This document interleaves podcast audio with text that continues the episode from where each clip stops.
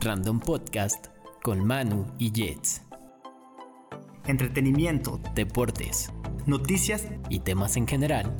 eso y más en un solo lugar. Yes, no, maybe.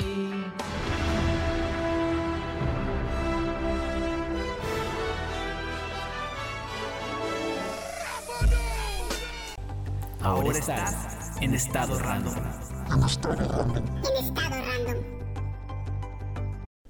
Hola, ¿qué tal? Sean bienvenidos a una emisión más de Random Podcast.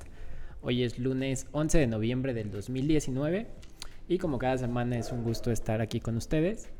Eh, como verán, el día de hoy no me acompaña Manu, sin embargo no estoy solo. Tengo a mi lado a una persona muy especial que estoy muy feliz de que esté por acá.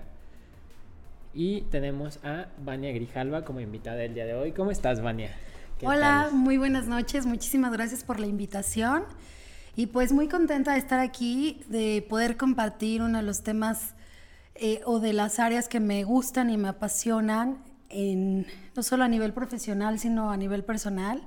Y qué mejor que en un día que inicia la semana laboral y que, y que da la oportunidad de que mucha gente pueda pues pueda llevarse algo, aprender algo, nutrirse de algo y sobre todo reflexionar con nosotros, ¿no? Que yo creo que los espacios de reflexión son maravillosos y nos dan resultados muy buenos, algo que nos deja una semillita que nos deja pensando. Yo creo que eso, yo creo que eso es muy bueno. Entonces, pues muchas gracias y, y bienvenidos a las personas que nos están que nos están sintonizando o quienes nos van a sintonizar después. Sí. Pues pues gracias por estar ahí. Sí, siempre es un gusto que estén por acá acompañándonos. Es la segunda vez que estás acá en el, en el podcast, Vania. La primera vez nos acompañaste hace casi al inicio del, del podcast, ya hace Ajá. casi seis meses. Sí. Este, Estábamos en el formato únicamente de audio. Sí, claro. Este, por ahí lo los recuerdo. que tuvieron la oportunidad de escucharlo. En aquella ocasión hablábamos de la depresión como tal Ajá. cómo diagnosticarla, qué es la depresión. El día de hoy el tema que vamos a tocar va un poco de la mano. ¿Por qué se deprimen las personas en 2019? Sí, y que yo creo que hacemos énfasis como, deci- como en el tema de por qué se deprimen las personas en 2019 justo porque se supone que estamos Ajá. en una época de muchos alcances, se supone que estamos en una época donde tenemos acceso a muchas cosas, a, a mucha información, donde tenemos los cómo, los manuales, eh, los libros que nos dicen qué hacer, ¿no?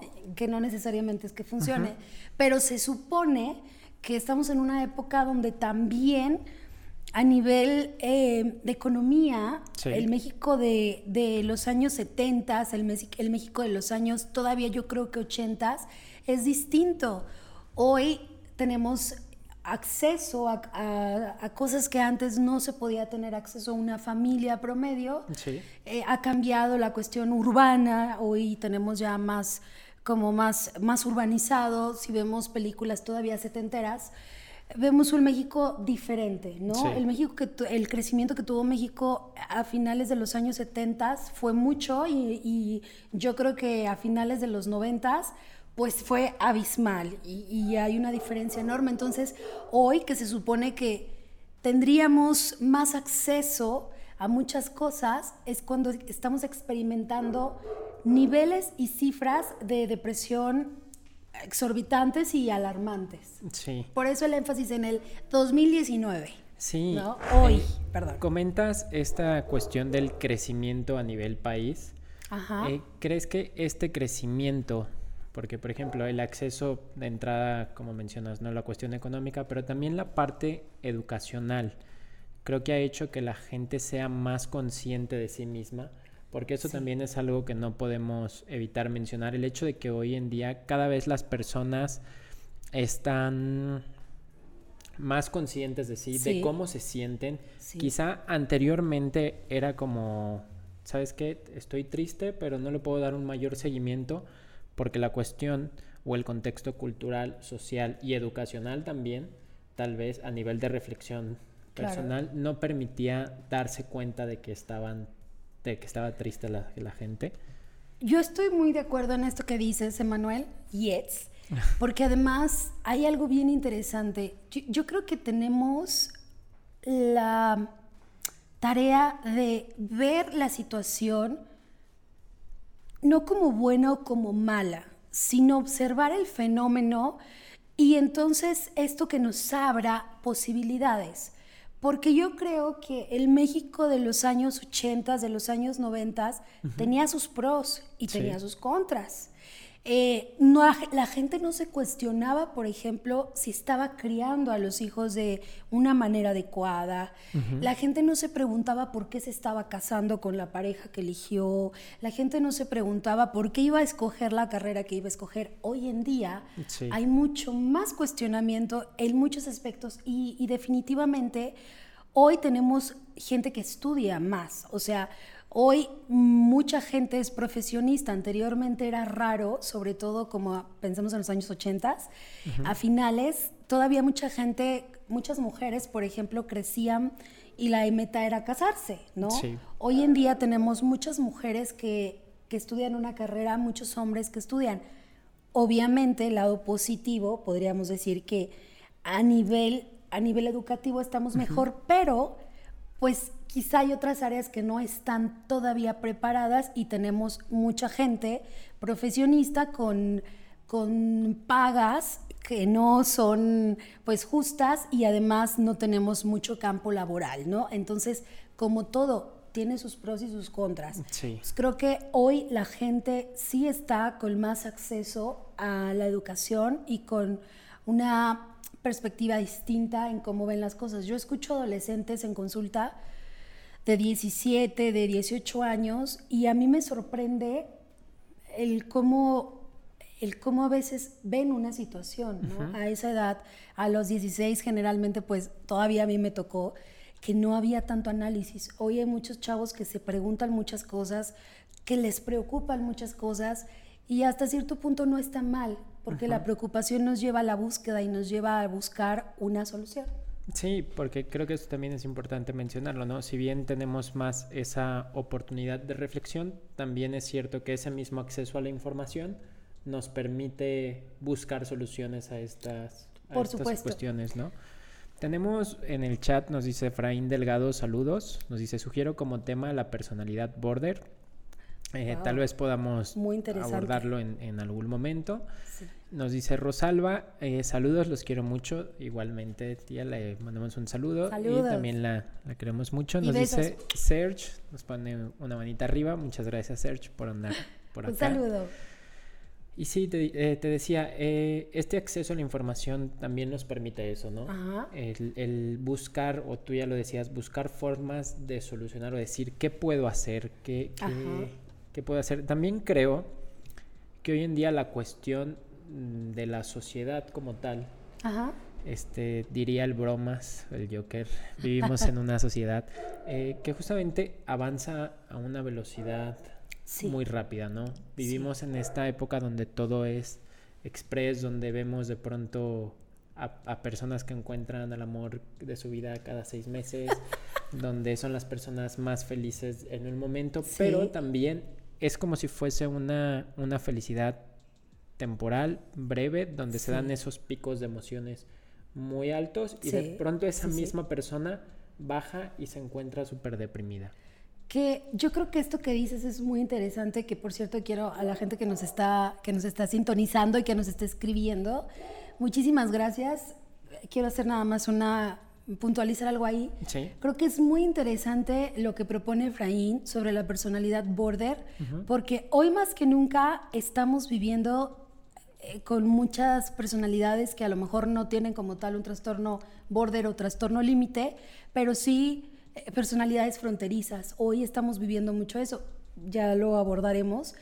y, y yo creo que algo que está haciendo la, que, que algo que está haciendo la, la psicología y la psicoterapia hoy en día es empezar a abordar estos temas de manera profesional, pero también de manera más abierta. Incluso corrientes como el psicoanálisis, que había estado como muy hermético, como, como solo eh, eh, abordándose dentro del consultorio y los psicoanalistas muy en underground, en, eh, muy guardados, hoy en día también están saliendo ah, con las tecnologías digitales a abrir estos temas porque es necesario.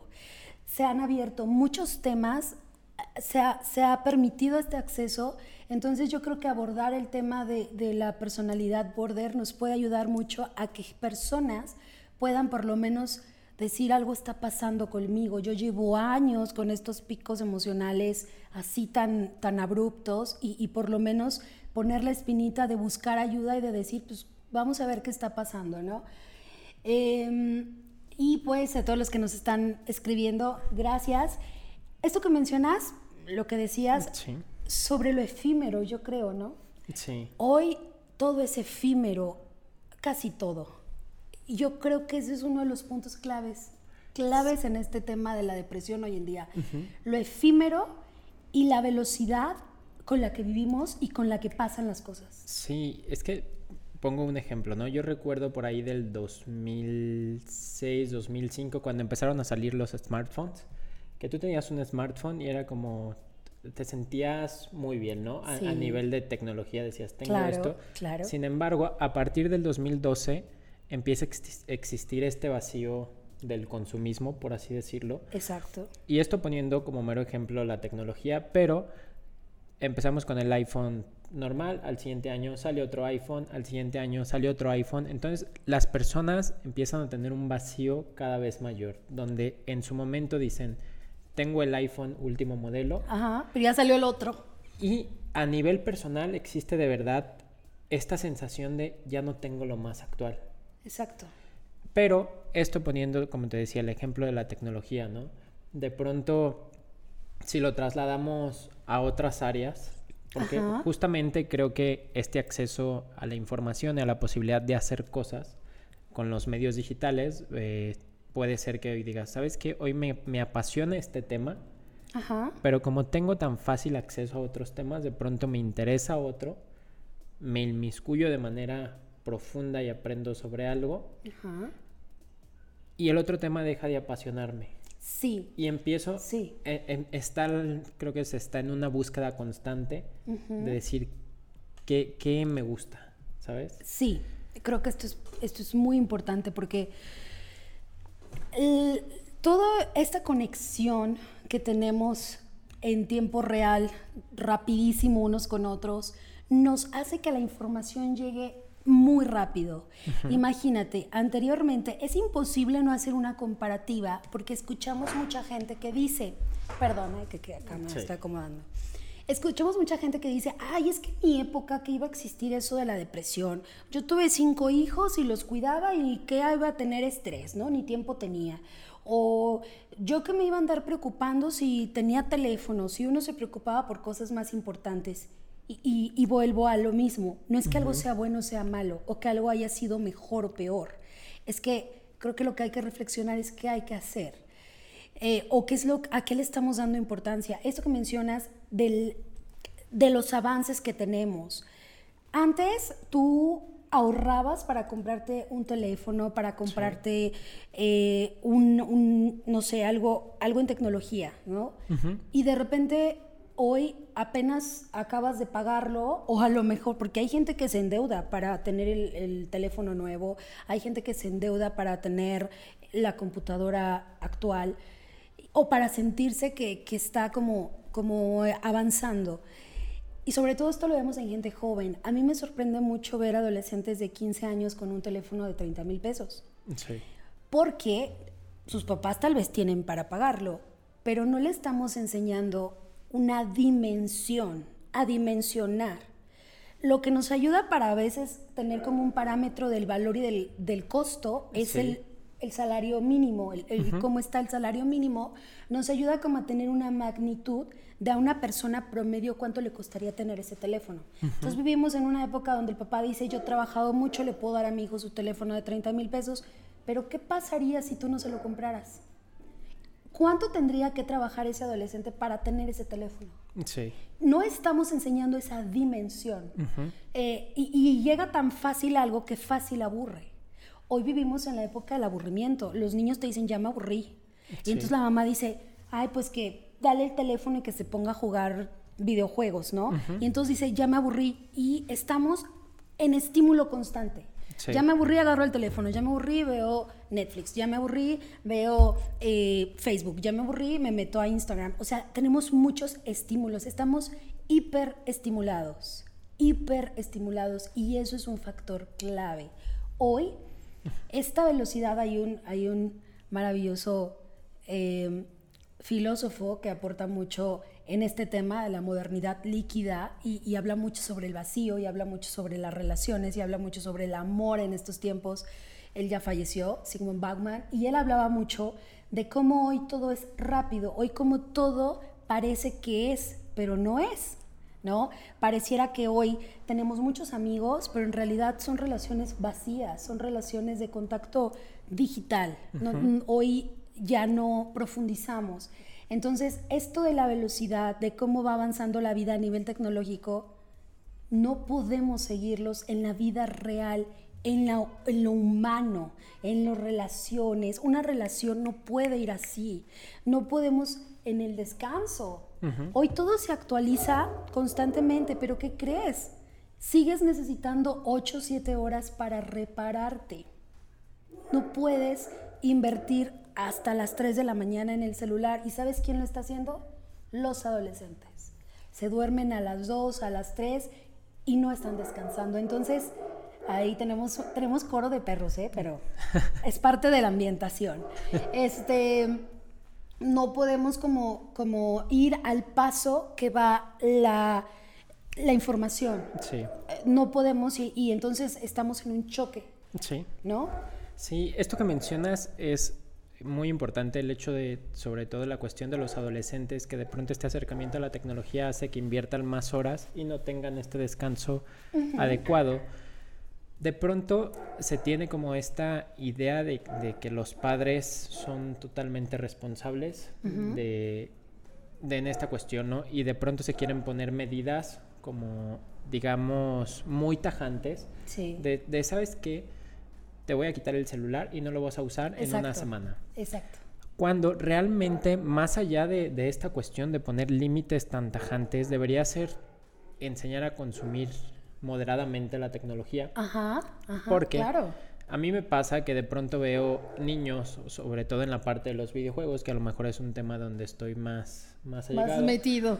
Que veo niños que pueden estar pegados a la pantalla mucho rato y de pronto se tiene la idea de que los videojuegos son malos. Ajá. De que los videojuegos, el dicho que escucho es de que soy niño, los videojuegos secan el cerebro, ¿no?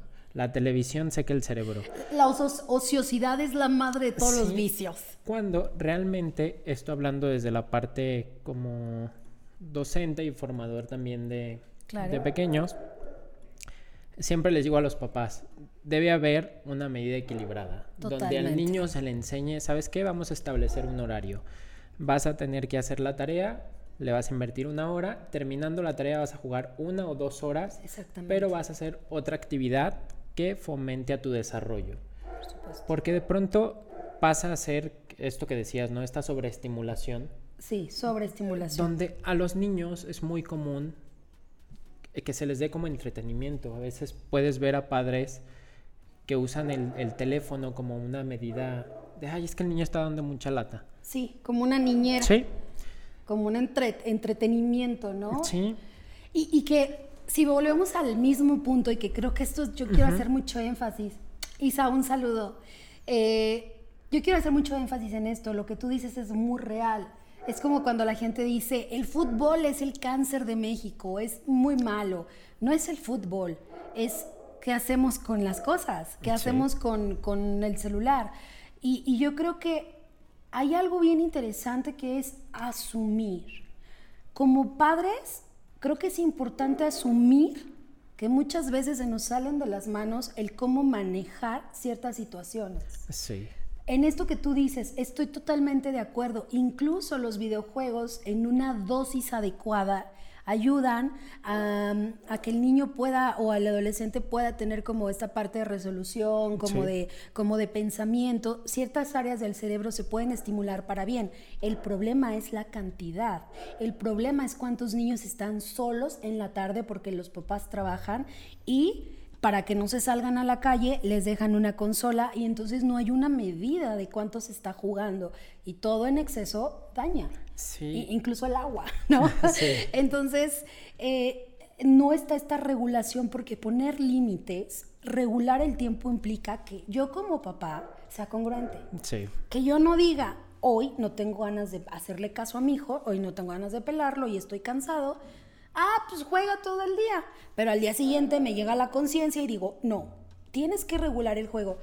Lo estoy confundiendo. No Sí. estoy, implica que yo asuma y que además yo me haga cargo. Y yo diga, hoy no tengo ganas de estar con mi hijo, pero es importante que esté. Sí. Entonces muchos no quieren hacer esa renuncia y, pre- y- y entonces dicen, todo el día en el celular, te lo voy a quitar una semana. Eso no resuelve, no funciona, no sirve.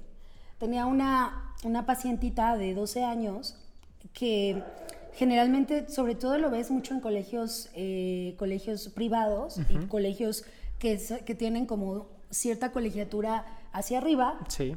donde muchos chicos que van a esas escuelas traen teléfonos eh, muy buenos, ¿no? Sí.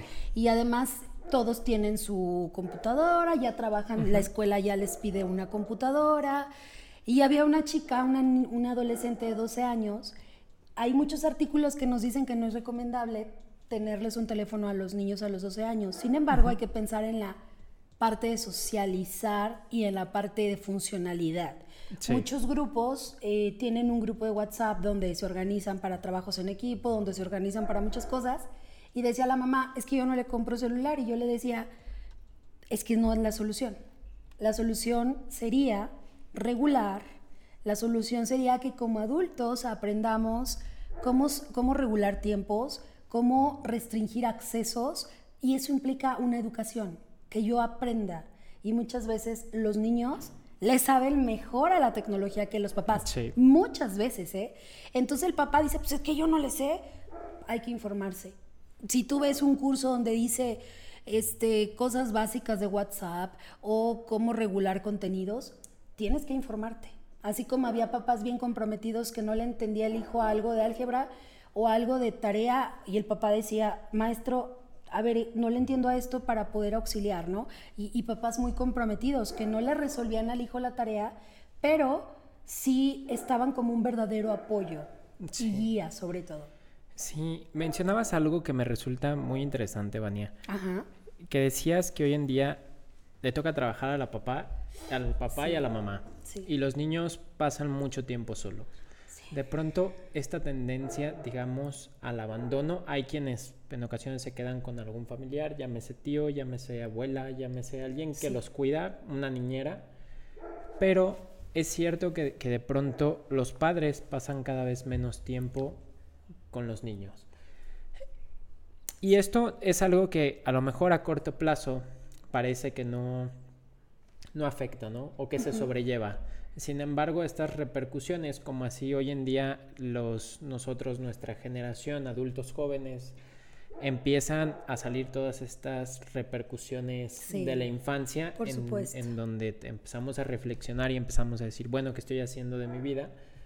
Va a pasar lo mismo con esta generación, ¿no? Con la generación de niños actuales donde tal vez empiezan a, a darse cuenta de esta carencia de compañía. Ajá. No, no podemos tal vez decir cómo va a reaccionar a futuro Exacto. la generación, pero podemos tener un quizá una predicción, ¿no? O un acercamiento. Por supuesto que sí, Emanuel. Yo creo que esto que dices es súper importante y súper valioso. Por ejemplo, hoy estamos viendo consecuencias de un país que se ha criado con violencia normalizada. Hoy lo estamos viendo.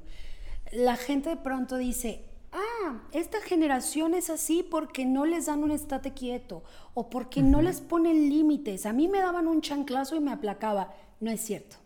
No es cierto porque cuando tú te sientas a platicar con tus tías o con tus, o con tus mayores, eh, sobre todo la generación ochentera que nació a finales, a principios de los ochentas, a finales de los ochentas, te empiezan a platicar de que quizá han tenido ansiedad y depresión no diagnosticada y no detectada, ¿eh? que han desarrollado mecanismos para poder como esconderla o sobrellevarla, es otra cosa, pero no significa que no han padecido esta crianza donde la violencia se ha visto como normal. ¿Y que creen? Que la generación actual que está cambiando las pautas de crianza mm, está sembrando el futuro, porque yo sí creo que va a haber un cambio en unos 20 años con las generaciones que ya están creciendo sin golpes. Pero aquí Sí. hay algo bien interesante, porque entonces dicen, pues es que miren, ya no les pegan y vean qué groseros son. ¿Saben qué? No radica en que no les peguen, radica en el abandono. Sí. Porque una de las contras del avance, de la globalización, del capitalismo, de, y no bien llevado, ¿eh? No, no bien llevado. Yo, yo no estoy hablando, eh, criticando al- a un sistema económico. Yo me refiero como a lo no bien llevado, a todo lo que vivimos, fenómenos como de corrupción, desigualdad, han impactado en que hoy en día no sea tan fácil o antes era más fácil, eso es una realidad, comprar una casa, por ejemplo. Sí. Eh, hoy en día ya los trabajos no tienes la misma antigüedad, te hacen contratos cada año, la jubilación ha cambiado, el tema del retiro ha cambiado. Estas preocupaciones antes no estaban tan, tan marcadas como ahora. Entonces hoy, para que los hijos vayan a una escuela de paga, para que eh, podamos ir de vacaciones una vez al año, para que los hijos puedan ir a la clase en la tarde, pues tienen que trabajar los dos, Sí. mamá y papá. Y entonces los niños están en la tarde en clases de mil cosas o efectivamente los cuida una abuelita que además está cansada y que además hay un fenómeno también, Emanuel. Las abuelas de hoy en día ya están en Facebook y muchísimas veces están metidísimas. Las mamás llegan del trabajo la mamá llega fastidiada, hay ruido, los niños están eh, terminando tareas o no la han hecho y la mamá se mete a Facebook. Porque Sí. tenemos mucha mamá joven, ¿no? Eh, se mete a Facebook y no está atendiendo al niño. Hoy tenemos niños abandonados, adolescentes. Es, es bien, esto es bien interesante y si nos está por ahí viendo algún psicoterapeuta, yo estoy segura que va a compartir esto con, con- conmigo. Los niños que pueden llegar a sesión, o los adolescentes, o la gente joven, adulta, por una depresión y que ves que tiene una participación de los papás activa, una disposición emocional a entender a su hijo y a decir, ¿qué necesita? ¿Qué puedo hacer yo? el adolescente mejora y avanza. Pero cuando ves que hay una dificultad en la sensibilidad de decir qué necesita mi hijo, yo qué implicación tengo y qué tengo que cambiar, Sí. vemos un tratamiento más lento. Y, y no porque tenga que ser rápido o lento, ¿eh? pero a lo que me refiero es, no, no vemos eh, que, que, que el adolescente pueda estar teniendo cambios como quizás se podrían tener si hubiera la atención, si hubiera la escucha, si hubiera la comprensión de los papás. Sí. Entonces, hoy, hace 30 años, hace 40 años y, hace, y, y en 30 años, vamos a seguir necesitando atención, amor, escucha, eh, comprensión. Eso, Sí. eso no va a cambiar. Eso no va a cambiar. Sí, que hay algo que me parece interesante mencionar en este aspecto. Bueno, antes de, quiero, nos dice Jess, me encanta lo que hacen. Saludos Jessica y saludos a Yoko. Que Saludos. estén muy bien, Un muchas abrazo. gracias por estar acá. Te decía, hace como, ¿qué será? Cuando tenía como 15 años, hace como 10 años, hubo una constante en la que muchos adolescentes se embarazaban. Sí, Y fue una, es donde decías de que tenemos muchos papás jóvenes. sí. Estuvo esta tendencia muy marcada, do- donde de pronto yo recuerdo que estaba en secundaria y decía, ¿sabes qué? Es que ya se embarazó X, ya se embarazó X, también en la prepa. Sin embargo, viene la contraparte, ¿no? Ya, digamos, los que no se embarazaron en esa, en esa etapa, Sí, empieza esta preocupación donde empiezas a llevar una vida de adulto y dices, güey, está bien cabrón la vida. sí. Y empiezas a, a decir esto, empiezas a decir, necesito una casa, ¿qué va a pasar en mi vejez? Y empiezan a decir... Apenas si puedo cuidar de Sí. mí. y, em- y empieza ahora esta parte contraria, ¿no? Donde se dice, pues ya no quiero tener hijos. Ajá. Porque para como veo las cosas, pues no, ¿para qué voy a traer un niño al mundo a sufrir? De pronto es un argumento que escuchamos mucho Mucho, mucho. y que, sin embargo, eh, las personas que son papás jóvenes, puedo ver que son papás comprometidos Sí, Que- sí, lo están haciendo sí, diferente. que- He que tú visto ves- mucho también. y que son papás que le dan a sus hijos lo que necesitan, que tratan de que estén bien y que sí cuesta trabajo. Sin embargo, existe esta conciencia de, ok, tengo un hijo, tengo una hija, voy a hacer algo por sacarlo adelante. Sí. Pero, eh, regresando, te digo, está esta, esta constante de que ahora parece que mucha gente no quiere tener hijos. Y eso también es un reflejo de cómo estamos como sociedad, ¿no? Porque a final de cuentas, eso hasta cierto punto es una forma de ver las cosas de manera negativa y desesperanzadora. Sí, esa, esa palabra que dijiste me estaba haciendo, me estaba resonando cuando Sí. estabas hablando. El desánimo, Sí, el desánimo colectivo, la desesperanza colectiva que muchas veces es alimentada por las noticias. Veíamos eh, en semanas pasadas mm, como esta pérdida de fe cuando detuvieron a un narcotraficante y luego lo soltaron. Y había opiniones muy encontradas, ¿no? Sin tintes políticos ni, ni nada que ver. Lo que yo observé fue mucho cómo había esta división, como no importaba quién muriera, pues debieron haber eh, enseñado quién mandaba. Ajá. Y por otro lado estaban las personas más pacifistas, ¿no? Que decían, Sí. sí, pero iba a morir mucha gente inocente, etcétera.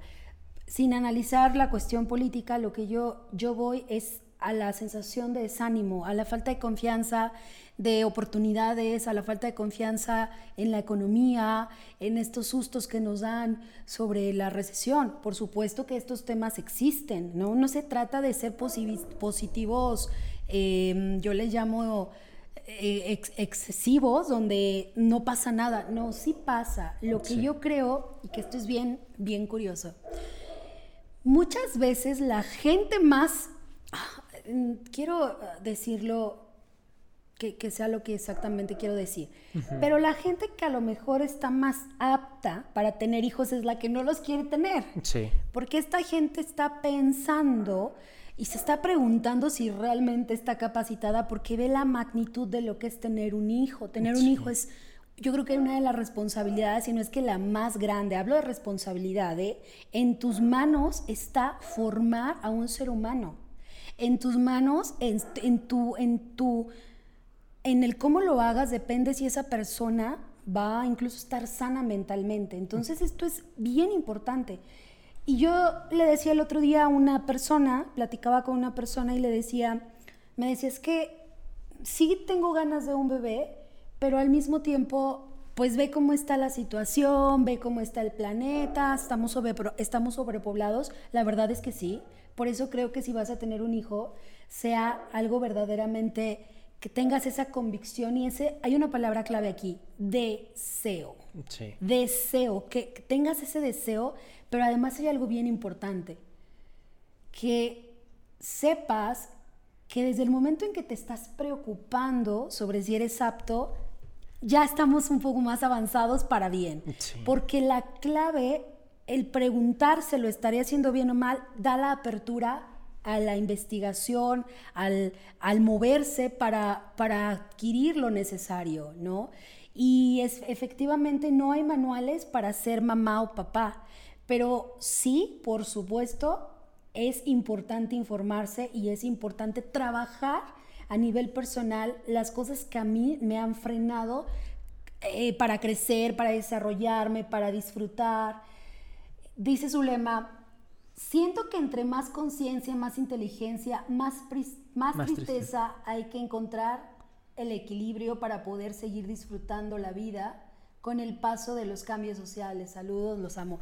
Sí, y, y lo leo porque tiene mucho que ver con lo que estamos diciendo. Yo creo que el problema no es la conciencia o la inteligencia, no es que sea un problema. Yo creo que hay que aprender a dar la magnitud a las situaciones y qué vamos a hacer con ellas. ¿Es cierto que estamos en una, e- en una temporada de inseguridad? Sí. Sí. Somos conscientes. Es cierto que ocupamos el primer lugar en Latinoamérica de abuso sexual infantil. Qué bueno que lo sabemos, porque estamos alerta. Eh, Yo, yo creo que hay un punto donde vamos, justo como dice su lema, equilibrando. Entonces, eh, esto que dices de la desesperanza, creo que es importante darnos cuenta que estamos a veces compartiendo una desesperanza a nivel colectivo, que yo creo que más que nunca la teoría de la psicología de las masas es súper puntual y oportuna para analizar todo el fenómeno de los, de la- de los medios eh, digitales. Sí. Eh, sería excelente poder- por ahí hacer un hacer hacer como un análisis que Sí. tenga que ver con esto, ¿no? Sí, y, y pasa algo también, hablando de este tema de la desesperanza. Hoy en día creo que también la gente toma más acción en cuanto a que toleran menos hasta cierto punto. Ajá. Acaba de renunciar ayer el presidente de Bolivia, Evo, Evo Morales. Sí, Evo Morales. Este, semanas anteriores, hace 15 días, semana y media, tuvimos toda la cuestión en Chile, donde la gente salía a las calles a manifestarse. Sí. Creo que también esto habla, digo, a nivel sociedad, a nivel masa, Más global. sí, de que la gente está dispuesta, digamos, a tolerar menos. Porque Ajá. también es verdad que anteriormente ya mencionabas el hecho de que hubo quienes crecieron con esta violencia normalizada. Normalizada. Ajá. Entonces, hoy en día la gente dice, no más. Salen a las calles, salen a movilizarse. Y esto ya no solo, ya, ya incluso lo vemos de manera inmediata, ¿no? Porque hoy es más común decir, este, vemos mucho también de pronto el tema de las relaciones tóxicas, que hoy Sí. a todo le dicen Está- está de tóxico. moda, ¿no? Ajá. Pero, pero es verdad que, que es, eh, cuando alguien no te transmite algo o crees que algo no está bien, mucha gente ya tiene la conciencia de decir, ¿sabes qué? Esto no me late, prefiero tomar mi espacio y estar bien conmigo. Sí. Fíjate que esto que dices es muy cierto, Manuel, porque antes había una tendencia, y ojo con esto para la gente que dice que la, que la generación actual no aguanta nada, que, que somos de cristal, que somos chillones. No, yo creo que hoy en día la gente levanta más la voz ante injusticias. Ojo con esto. Eh, acuérdense que hay pros y contras, hay un, lalu- hay un lado luminoso y un lado oscuro de cada fenómeno y en cada cambio, ¿ok? No todo va a ser bueno y todo va a ser malo. A lo que voy es, hoy vemos una indiferencia cuando, por ejemplo, asaltan a alguien, ¿no? Lo hemos visto como en los últimos 15, 10 años, pero yo creo que esto va a cambiar. Sí. La gente va a empezar, porque es la ley también de la vida, moverse. Sí. Antes hubo una época donde era la- las manifestaciones y las marchas en la Ciudad de México era como hasta tema de bromas y, y Sí. de repente bajaron un poco, pero yo creo que la gente está llegando al hartazgo y también si, si esto lo, lo relacionamos con el tema de la depresión y la ansiedad, la ansiedad bien manejada y en su dosis adecuada es un movilizador. Es, es algo que nos está diciendo, esto no está bien, esto no te está haciendo bien, muévete, avanza. Esa es la ansiedad cuando está en su dosis adecuada, esa es su función. Cuando la, la, la persona se siente incapacitada o, o la situación la rebasa, pues la ansiedad se sale de control y entonces se vuelve paralizante. Pero yo creo que lo que estamos viendo es justamente que la gente está empezando a decir lo que no quiere, lo que no le gusta. A mí me impacta mucho porque llegaba una paciente una vez y me decía, es que estoy viviendo esta situación, una situación de abuso con la pareja, de, de, pues de violencia. Y me decía, y yo no quiero ver esto como algo normal. Yo, yo no quiero vivir esto en mi relación, una chica joven. Qué bueno, qué bueno que algo dentro de ella diga, esto no me hace sentido, que sea sano. Me decía, no sé qué es lo que esté mal, pero yo no lo quiero ver normal. Qué bueno. Qué bueno que empecemos a no ver normal el abuso, qué bueno que empecemos a no ver normal la corrupción, qué bueno que empecemos a, ver, a no ver normal trabajar 12 horas, qué bueno que empecemos a no ver normal golpear niños, qué bueno que empecemos a no ver normal casarse porque es lo que debes hacer, qué bueno que empecemos a ver no normal aparentar y estar buscando ser aprobada en lo físico y en el tener que verte de determinada manera. Qué bueno que empezamos a no ver normal rechazar a la gente por, por sus tatuajes, por su forma de vestir.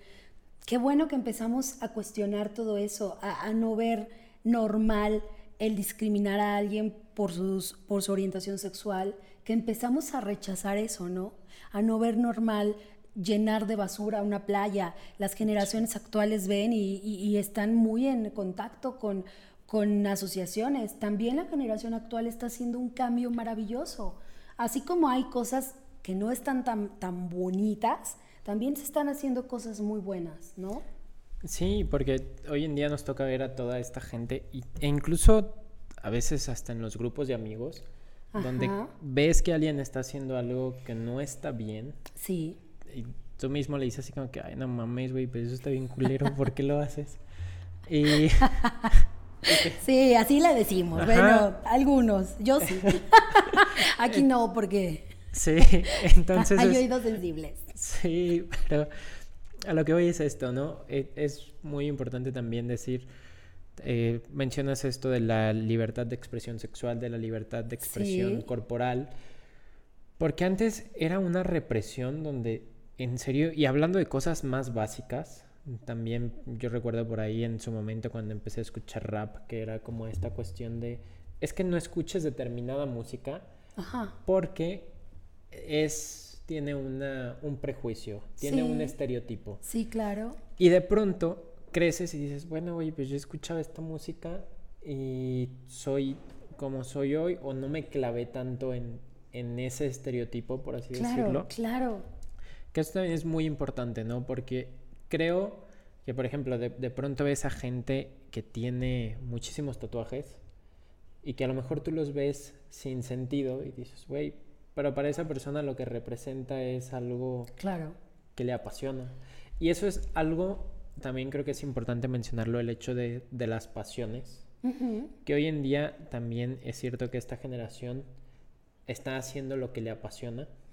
Porque yo tengo amigos que muchos están empezando a emprender, están empezando a hacer cosas y que tú dices, güey, eso hasta cierto punto es motivante para ti y para los que lo rodean. Inspirador. Sí, Ujú. porque dices, bueno, este, qué chido que mis amigos estén haciendo cosas y que lo puedan hacer y que les vaya bien, les vaya mal, pero a final de cuentas se están atreviendo, ¿no? Creo que también esta generación es algo que Sí. tiene. Sí, definitivamente. Y, y que creo que aquí volvemos a esta parte. La clave está en no brincarnos el proceso de la reflexión. Sí. Si tú te pones a leer un libro que te diga cómo ser feliz, o cómo encontrar pareja, o cómo hacer que tu marido te quiera, estás siguiendo ciertas pautas que por supuesto algunas van a funcionar, pero si tú no haces tu propio proceso y trabajo de decir, bueno, a ver, yo cómo vivo el amor, yo cómo vivo el éxito, yo qué creo del éxito. Hoy parte de lo, que se sabe en los estudios sobre la depresión es que la gente joven se deprime justo por las expectativas de éxito que se tienen. Y aquí sí me gustaría hacer un paréntesis con respecto, por ejemplo, al tema de emprender.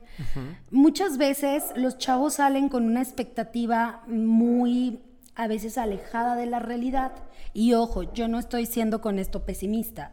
Yo creo que alejada de la realidad es que salen con la expectativa de que van a salir de la universidad, les va a ir súper bien económicamente en lo que hagan porque les gusta, pero la parte negativa, por así decirlo, de la velocidad con la que vivimos hoy en día, en día es que nos hemos hecho menos tolerantes a esperar, menos tolerantes a la frustración. Por ejemplo, vemos en el Instagram, en las redes sociales, que mi amiga ya puso esto y le está yendo súper bien, entonces pues yo salgo con esa expectativa de hacerlo. ¿Y qué crees? Que muchas veces no conoces el proceso. Hoy tenemos mucha gente eh, de 28, 25, 30 años que sus papás trabajaron muy duro en los años 80, en los años 90 y les ponen el negocio. No Sí. está mal. La función paterna, la función materna está apoyar, ¿no? Pero muchas veces no les permiten a esos hijos que realmente sepan el valor, esa es la palabra, el valor de las cosas. Porque salen, les, les instalan, por ejemplo, en el caso de, de los psicoterapeutas, les instalan el consultorio, les ponen los muebles más bonitos, les ayudan en todos, les ponen el consultorio y resulta que el hijo no ejerce la psicoterapia o no, o no tiene pacientes. Porque todavía no hay esta sensibilidad de que permitió desarrollar la empatía Sí. con la persona que va a llegar y te va a decir, estoy batallando de dinero. Tú ni siquiera tienes idea lo que es que te cueste comprar un sillón, ¿no? Sí. Entonces, ¿a qué voy con esto? A que la sociedad y el cambio y el sistema actual eh, eh, no están permitiendo que también se tenga la capacidad de esperar. Sí. Hoy todo es rápido. Yo me aburro de la película y la quito al inicio. Eh, ya me aburrió la canción y que, pues, que no se acabe, le cambio. Anteriormente no. Esos son los pros de, de anteriormente. Anteriormente estabas escuchando la radio y la querías escuchar mucho y la grababas, ¿no? Ahí con tu cassette la grababas y luego la regresabas con la maquinita. Luego empezó a digitalizarse todo y de ahí hubo un boom. Entonces todo es rápido. Ya no me gusta, lo quito. Ya no me gustó dedicarme a esto, quiero otra cosa. Y no nos permitimos decir, bueno, a ver, ¿qué, qué pasa conmigo? Y yo creo que ahí es sobrepensamos, pero no sabemos pensar. Eh, pensamos para preocuparnos, pensamos para asustarnos, pero no pensamos para realmente contactar con nosotros y conocernos, que yo creo que esa es la función de la psicoterapia y de otros espacios reflexivos de la lectura, esa es la función del arte, esa es la función incluso del ejercicio. Pensarse también de una manera que sea para bien, que nos ayude, no para no para destruirnos emocionalmente como lo es, por ejemplo, una persona con un trastorno de ansiedad muy severo, ¿no? Sí. Sí, porque de pronto tenemos estos espacios donde viene esta, esta reflexión que yo creo que es interesante cuando dejas de hacer las cosas por hacerlo y, y las tomas como son, porque de pronto también pasa esto, ¿no? Que hay gente que, por ejemplo, va al gimnasio y le preguntas, ¿para qué vas al gimnasio? Y que no tienen como un objetivo Ajá. o que les dices, oye, ¿para qué vas a esto? No, pues, no más. También, también de pronto está esta parte. Porque está de moda, ¿no? Ajá. Subir la foto en el gym, porque Sí, lo que- hace la gente. Sí, pues es que, eh, por ejemplo, dices, hoy ¿qué te toca? No, pues hoy me toca rutina de selfies. Este, Rutina de selfies de presumir el nuevo outfit de- Sí. de- del gym. Pero, pero es justo esto. Y yo creo que es no olvidarse de algo que siempre va a ser necesario. sí, descansar, dormir. Hoy en día, y siempre se lo repito yo a mis pacientes, así de, eh, hay gente incluso que tiene trabajos de noche. En algún momento había una, una doctora que tenía turno de noche y ella tiene, hay que entender esto también, hay una predisposición genética. Hay familias que comparten una situación mental. Eh, por ejemplo, la esquizofrenia, el trastorno bipolar, el trastorno, eh, el TDAH, déficit de atención e hiperactividad. Sí tienes una predisposición genética, así como hay familias que comparten la predisposición a la diabetes, al cáncer, ¿no? Hay, hay familias que dicen, ah, claro que entra lo emocional. Por supuesto que sí. Recuerden que para que se de- detone un trastorno, hay multifactores, Sí. lo social, lo ambiental, eh, lo, lo biológico, lo orgánico, eh, lo económico, eh, la parte también incluso espiritual, ¿no? La gente que no cree en nada, pues estamos más susceptibles. La gente que cree estamos más, más, el optimismo ayuda mucho, es, es determinante también en salir de un, de un de un bache de Sí. depresión. El paciente que dice estoy muy mal, pero quiero estar bien, ah, ya tenemos ahí una ventaja, ¿no? El deseo. Entonces, eh, son multifactoriales, pero sí hay una predisposición genética. Hay familias donde tú te pones a explorar y la abuelita era ansiosa y siempre estaba preocupada y siempre sentía que no podía respirar y de pronto te dice el paciente, ah, sí, yo tenía una tía que a cada rato iba al hospital porque sentía que no podía respirar, pero pues eran nervios, ¿no? Y entonces vas viendo que hay, una, hay un historial a nivel orgánico de una predisposición que muchas veces se detona por un despido del trabajo, por una muerte de un ser querido, por un divorcio, por, por la enfermedad de, de algún familiar, se detona y entonces cuando vemos esto, entonces podemos pensar que hay cuestiones también preventivas. Conocerme, para eso sirve conocerme, para eso sirve conocer eh, cómo me estoy sintiendo. Entonces, si, si hablamos de esta parte de la genética, de la parte de la predisposición, no es para etiquetarnos y decir, ah, es que yo soy depresiva y entonces ah, como ahí decir, por eso hago esto, ¿no? No, nos sirve para poder desarrollar herramientas, para poder empezar a ver a la psicoterapia, a la psiquiatría con otros ojos, como una rama más de la medicina, que de pronto caemos en este optimismo que es enfermizo. A mí yo creo que le hace daño a la sociedad, ¿eh? de verdad le hace daño a, la gente, porque esto te lo exige, te, exigen páginas de ser feliz y esto que te dicen, nadie te hace enojar. Tú, tú te enojas, no, espérame. No, sí, hay gente que sí hace enojar. Hay gente que ves que le pega a un perro indefenso, que golpea a un niño y, yo puedo elegir enojarme. Lo, no, no puedo elegir sentir esa indignación, porque si no sintiera indignación, estamos jodidos si no sentimos. La cuestión es, ¿qué vas a hacer con eso? La clave es, ¿qué hacemos con lo que sentimos? ¿no? Entonces, yo creo que empezar a ver eh, a la depresión y a la ansiedad en, este, en esta época como algo que está ocurriendo y verlo en la realidad, está ocurriendo, algo está pasando la cuestión de las relaciones digitales. No hay interacción. La gente arregla problemas graves de pareja por WhatsApp. No hagan eso. No discutan temas importantes por WhatsApp. La gente eh, deja de ver a, los amigos, amigas. Hay gente muy sociable, hay gente no sociable. Eso existe.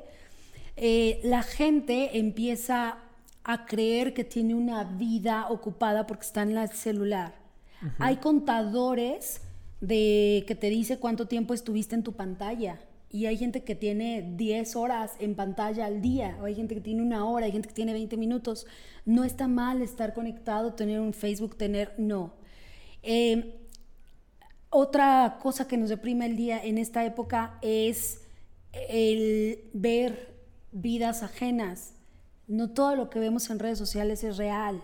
Esto hay que entenderlo. Y tampoco hay que satanizar a quien, a quien pone cosas bonitas. No, digo, hay quien le gusta compartir lo bueno que le pasa, pero no puedes usarlo como un parámetro de comparación, ¿no? Ay, es que a mi amiga ya le dieron el anillo de compromiso. ¿Qué crees? Que yo he conocido gente que casi casi le puso una pistola al novio. Así de, me lo das o terminamos o... Y, tú ves la foto donde está con el anillo. Y siempre hablo de esto porque es algo que muchas mujeres lo mencionan en sesión como esta prisa porque no están resolviendo su vida, el tema de los hijos, no todas las mamás están bien emocionalmente. Yo veo muchas mujeres que suben todos los días fotos de la maternidad y la parte cruda y la parte oscura y la parte dolorosa, pero tú no sabes lo que pasó media hora antes de la sesión de fotos. Y no quiero decir que esté mal, pero no puedes usarlo como un parámetro de comparación. Nada quita que te ocupes de ti. Y volviendo a este tema, me perdí, me perdí un poco, que hablábamos sobre, sobre los, la parte del emprendimiento, la parte de lo que hoy exige la, sociedad, lo que nos exige la sociedad a, la generación actual y en este año, y, decíamos como que la tolerancia a la frustración de pronto es más chica, o sea, ya no aguantamos tanto y tiene su lado bueno, nos, ya no permitimos tantas cosas feas, pero su lado no bueno es que no está equilibrada y de pronto todo lo queremos rápido y todo queremos que avance y el éxito tiene que llegar rápido. Y entonces el emprendedor sale con estas ganas de hacer algo y resulta que no pega y resulta que no funcionó. Y entonces la familia empieza a hacer la presión. Y cuando ¿Y por qué no te metes mejor a otro trabajo en serio? ¿Y por qué no te metes a otro trabajo donde donde te den seguro social, donde tengas prestaciones. ¿Y qué crees? Que yo trabajo con gente que está en esos trabajos y que tiene depresión porque está harta de su jefe, porque está harta de tener un horario que no le deja hacer las cosas que le gustan. Entonces, nada es bueno completamente y nada es malo completamente. La clave es tú qué necesitas. ¿Tú te conoces? ¿Sabes para qué eres bueno? ¿Tú eh, te sientes seguro de ti? ¿Tú te sientes contenta con lo que haces? No siempre vamos a vivir en el placer, ¿eh? De, ay, amo mi trabajo y todo es bonito. Todo trabajo tiene su lado eh, feíto, todo trabajo. Pero la clave es que sea mayor lo que, lo que te gusta, como para que te despiertes y digas, ah, vamos de nuevo, ¿no? Sí. Sí, Vania, estamos llegando casi a la hora de programa. Sí, se nos ha ido rápido. Sí, eh, pero es padre cuando se va el tiempo rápido. Porque Sí. Lo, lo disfrutamos. Ajá. Esperamos que también ustedes lo estén disfrutando. Y, pero recomendaciones, ya nos diste algunas. eh, Sí. Recomendaciones importantes sobre el descanso. El descanso. del- que- Ah, sí es cierto. no, eh, lo menciono porque eh, sabemos que orgánicamente hay un horario que es recomendable para sí, dormir. Sí, justo por eso estaba hablando de la predisposición genética. Gracias por, por regresarme. Eh, bueno, ahí yo les, les, les hablo y les digo, eh, yo, yo estoy, yo tengo un diagnóstico de, de hiperactividad, entonces puede salto a veces de, de un lugar a otro, pero siendo consciente y, y así que él me aterriza nuevamente. Eh, sí, yo te decía justo el descanso. Hay gente que puede dormir seis horas. y Yo te decía que tenía una persona que trabajaba de noche, una doctora, y mejoró mucho una vez que ya cambió el horario de trabajo. Eh, una sugerencia fue si había posibilidad de cambiar el turno y que trabajara de día. Mejoró mucho porque a veces los pacientes se hacen resistentes, no es que se hagan resistentes, no responden a ciertos medicamentos, no mejoran y un cambio de estilo de vida, eso es clave. Las personas con tendencia a la ansiedad tenemos que dormir. Si usted no puede dormir, vaya al doctor, vaya a terapia, vaya al psiquiatra, no tenga miedo. Eh, dormir le va a ayudar muchísimo, va a ser un factor determinante. La predisposición genética es, a lo mejor tú puedes dormir tres horas y no te pasa nada, andas como si nada, vives bien. Y yo duermo tres horas y al día siguiente ando de mal humor, ando agotada, mi cerebro no está bien. ¿Por qué? Porque tenemos cuerpos, cerebros, químicas diferentes, ¿no? Funcionamos distinto. Entonces, hay pacientes que mejoran mucho cuando mejoran su sueño. Entonces, esta cosa hay que, hay que regularla en la noche. En la noche, por lo menos 60 minutos antes de dormir, procurar ya no recibir el estímulo de las luces porque el cerebro se queda hiperactivo. Y por otro lado, es esa parte de- del dormir, del descanso. La hiperestimulación está comprobado que estamos hiperestimulados no solo con los medios digitales, la comida, azúcar, harinas refinadas en exceso, eh, comida rápida. Tiene muchísimos aditivos de sabor que des- desequilibran los neurotransmisores, o sea, los químicos que hacen que esté nuestro estado de ánimo regulado. Hoy comemos muchísimas harinas, azúcares, está una nueva ola de comida saludable que viene justo por eso, ¿no? Porque hemos llevado al cuerpo a muchos excesos. La otra son relaciones. Y esto es clave. Tú puedes tener mucho dinero, tú puedes tener un gran trabajo, tú puedes tener el cuerpazazazo y ganar el Olimpia, tú puedes tener eh, el carro que deseabas, pero si no tienes una persona auténtica, amorosa, sana, con quien compartirlo, no vas a estar feliz y vas a estar más susceptible a la depresión. Hoy en día nos cuesta tener relaciones saludables, nos cuesta hablar. Entonces, cultivar mi capacidad para relacionarme, darme cuenta en qué fallo y atenderlo es clave. Si no tenemos una buena relación con nosotros y con los demás, no vamos a poder avanzar. Entonces, relaciones, actividad, movernos, bailar. Si no puedes ir al gimnasio, neta, neta, prende tu, tu, tu música, la música que te guste y baila solo, que tu cuerpo sienta ese movimiento. Recordatorios. Recuérdate todos los días que quieres en tu vida. Escribe en tu pared preguntas que te hagan reflexionar en el día. Hoy qué quiero, hoy qué espero, eh, qué, qué, qué necesito en la vida. Consumismo, bájale al consumismo. No te presiones tanto por comprar, por tener bien el buen fin, no te endeudes. No te endeudes. Prioriza, prioriza las cosas que realmente necesitas, prioriza los tiempos con la gente que amas, eh, trabaja espiritualmente, puedes encontrar cualquier cosa, filosofía que te guste, no necesariamente algo religioso, yoga, eh, irte, eh, algo muy espiritual, vete a los árboles, observa la naturaleza, observa los pajaritos, ese tipo de cosas tenemos que recuperarlas. ¿Qué nos deprime actualmente? El vacío. Y el vacío viene de la insatisfacción. Hay que reaprender a satisfacernos, hay que reaprender a valorar lo verdaderamente sustancioso de la vida, las risas, los momentos, observar las flores, eh, sentir el cuerpo, conectar, hacer el amor con alguien realmente sintiéndolo. Eso, eso siempre lo vamos a necesitar. Sí. Pues estamos llegando ya al cierre de esta emisión de Random Podcast. Para toda la gente que, vino nueva hoy y que está por acá acompañándonos, muchas gracias. Para los que no conocían este formato, tenemos ya un ratito haciéndolo. Cada semana les traemos algo diferente. Random Podcast habla de cosas en general, como hoy fue en esta ocasión. Y bueno, Vania, ¿algo más que, que te gustaría agregar, que decirle a la gente? Me gustaría decirles que se reconcilien o que busquen reconciliarse con el tema de trastornos mentales, eh, depresión, ansiedad. Dejemos de verlo como una debilidad, dejemos de verlo como, como algo que nos cause vergüenza y empecemos a verlo como un síntoma que nos está avisando que como sociedad, como personas y como familias tenemos que replantear qué es lo que estamos haciendo y como un aviso que nos va a permitir, si sabemos hacerlo y usarlo, nos va a permitir incluso vivir mejor en un futuro, porque hay gente que después de una depresión fue el parteaguas de atenderse y fue el parteaguas de valorar muchas cosas. Una persona con ansiedad sabe, una persona con insomnio debido a la ansiedad sabe lo maravilloso y delicioso que es llegar a la cama y poder dormir. Y a veces no somos conscientes de eso. Entonces, reconciliémonos con que nuestro cerebro también se cansa, se agota y se harta. Y lo manifiesta enfermando. Así, como el hígado cuando dices le andas metiendo un chorro de pisto, como el estómago cuando le metes grasa, el intestino, pues también el cerebro le metes tantas cosas y tantas vivencias, pues también se cansa. Entonces hay que atenderlo. Y pues gracias por acompañarme, a la gente que nos escribió, gracias por invitarme, a ti. Y pues ojalá podamos tener otro programa porque hay muchos temas que se pueden volver súper entretenidos y muy, muy enriquecedores. Sí, como siempre la invitación queda abierta. Para nosotros es un gusto que estés acá.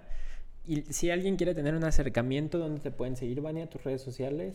Sí, mm, pues estoy como Vania Grijalva con B de Blanca eh, Vania Grijalva y además pues mi teléfono, la verdad es que contesto mejor por WhatsApp, por Messenger, no tanto porque me llegan muchas cadenas, entonces de pronto se me, ahí se me satura. Y, la verdad es que sí tengo una cuestión ahí con, con el seguimiento, en, eh, me saturo. Entonces pues yo sí les digo que mejor por WhatsApp.